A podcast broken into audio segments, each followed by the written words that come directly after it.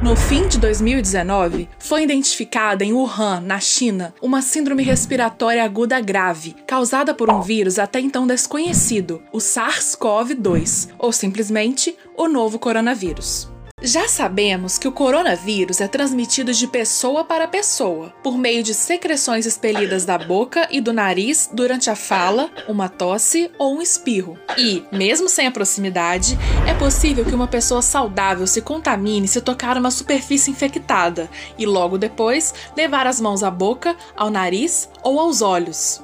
Agora, queremos entender o que acontece quando ele infecta o ser humano. Primeiro, precisamos te mostrar como é o responsável por causar a Covid-19. Ele é dono de uma superfície coberta de estruturas que lembram espinhos, envolvidas por uma proteína que contém o ácido nucleico.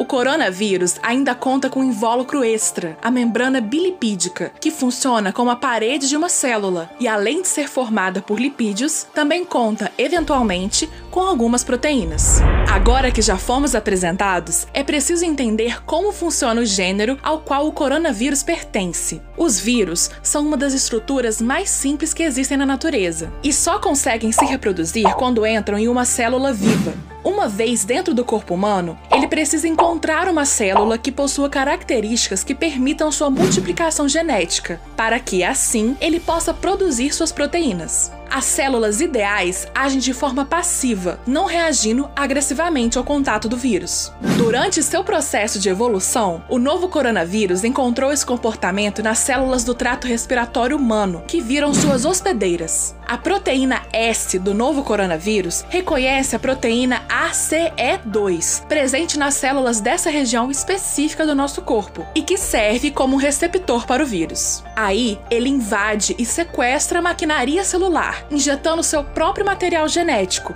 o RNA.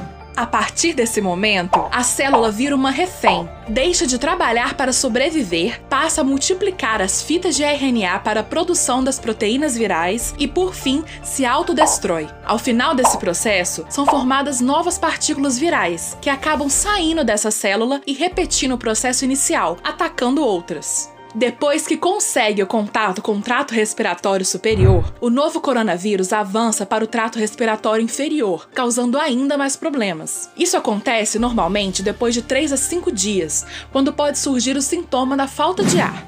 Esse é um sinal de que o vírus está se multiplicando nos pulmões e causando danos nos tecidos desses órgãos. Então, preste atenção. A falta de ar é um sinal de gravidade da doença. Por isso, esse é o momento em que as autoridades de saúde recomendam a procura de atendimento hospitalar.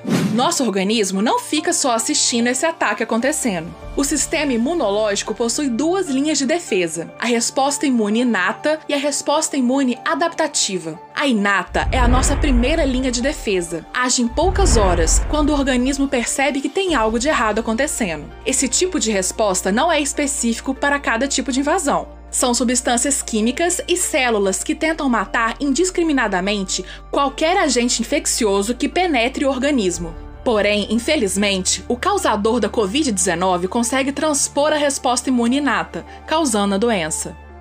Logo em seguida, entra em ação a resposta imune adaptativa. Essa sim com mecanismos de defesa específicos que trabalham na produção de anticorpos para proteger o nosso organismo. Os anticorpos, normalmente, são memorizados pelo sistema imunológico, que age mais rapidamente quando entra em contato com um antígeno já conhecido. E é aí que tá. No caso do novo coronavírus, por ser um vírus novo, nosso organismo não possui nenhum mecanismo de defesa residual contra ele, ou seja, não reconhece o seu antígeno e precisa produzir anticorpos específicos contra ele, o que faz com que o tempo de resposta seja ainda maior. Também é preciso reforçar que a reação do organismo à doença é muito individual. Os mecanismos dos sistemas imunológicos são como impressões digitais. Cada um tem os seus. É provável que as pessoas que conseguem superar a doença possuam um sistema imune mais bem preparado ou com maior facilidade para o combate dessa infecção. Em resumo, muita coisa depende de como o organismo vai reagir à doença enquanto forma sua resposta imune adaptativa, ou seja, produzir seus anticorpos contra a Covid-19. Para ajudar, cuide do seu corpo com responsabilidade, o que também inclui ficar em casa.